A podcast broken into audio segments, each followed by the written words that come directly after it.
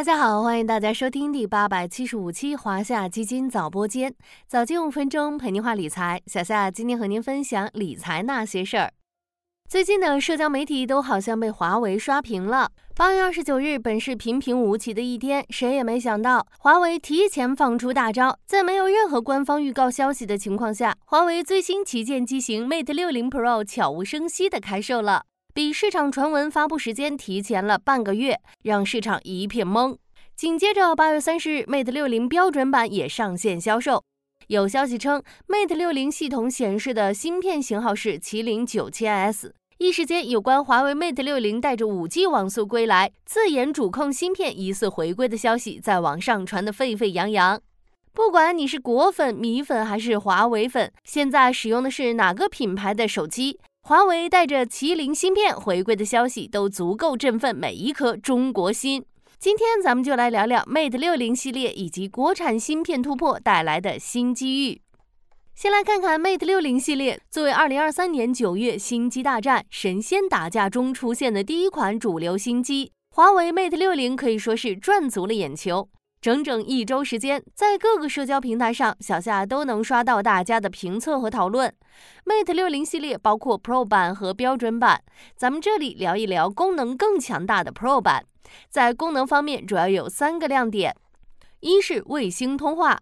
华为 Mate 六零 Pro 采用天通一号卫星移动通信系统，成为全球第一款支持卫星通话的大众智能手机。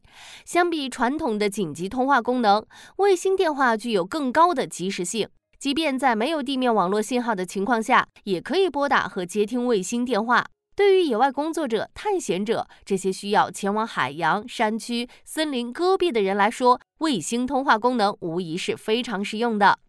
二是接入人工智能模型，华为是国内最早布局大模型的云服务商之一，早在二零二一年就发布了盘古大模型。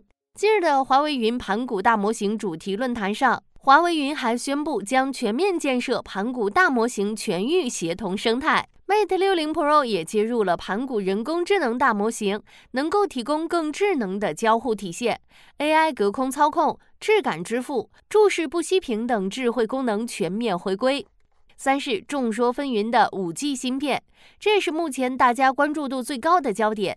因为华为官方并没有在产品页面列出 Mate 六零 Pro 的处理器信息，也没有说明支不支持 5G 网络，就连新机屏幕右上角也并没有显示 5G 的字样，仅仅表示不支持电信 3G、2G 和移动 3G。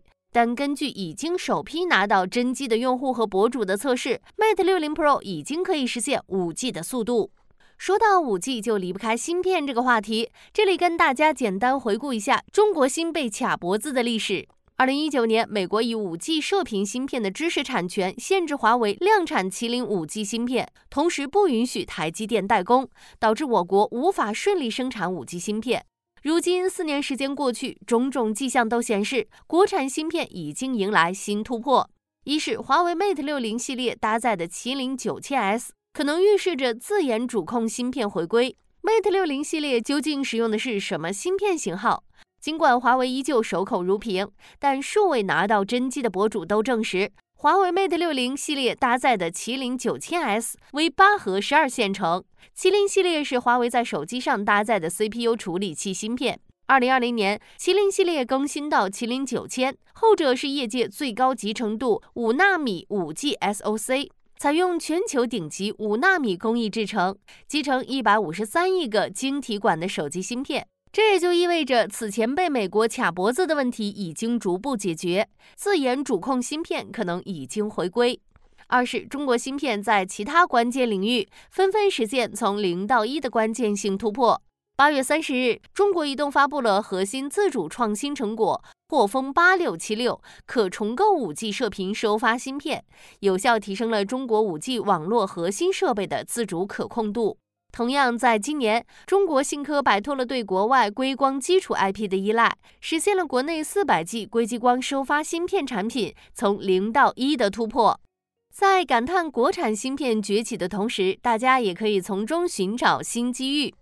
一是国产芯片供应链，华为新机发布，对于国产芯片供应链，尤其是上游设备、材料环节，具有长期重大意义。同时，在华为新机发布以及传统旺季带动下，半导体下游有望先行复苏。二是消费电子板块，华为旗舰机型回归，紧接着还有苹果十五、小米、OPPO 等各大品牌的九月新机大战，有望拉动一波换机需求。好了，今天的华夏基金早播间到这里就要结束了，感谢您的收听，我们下期再见。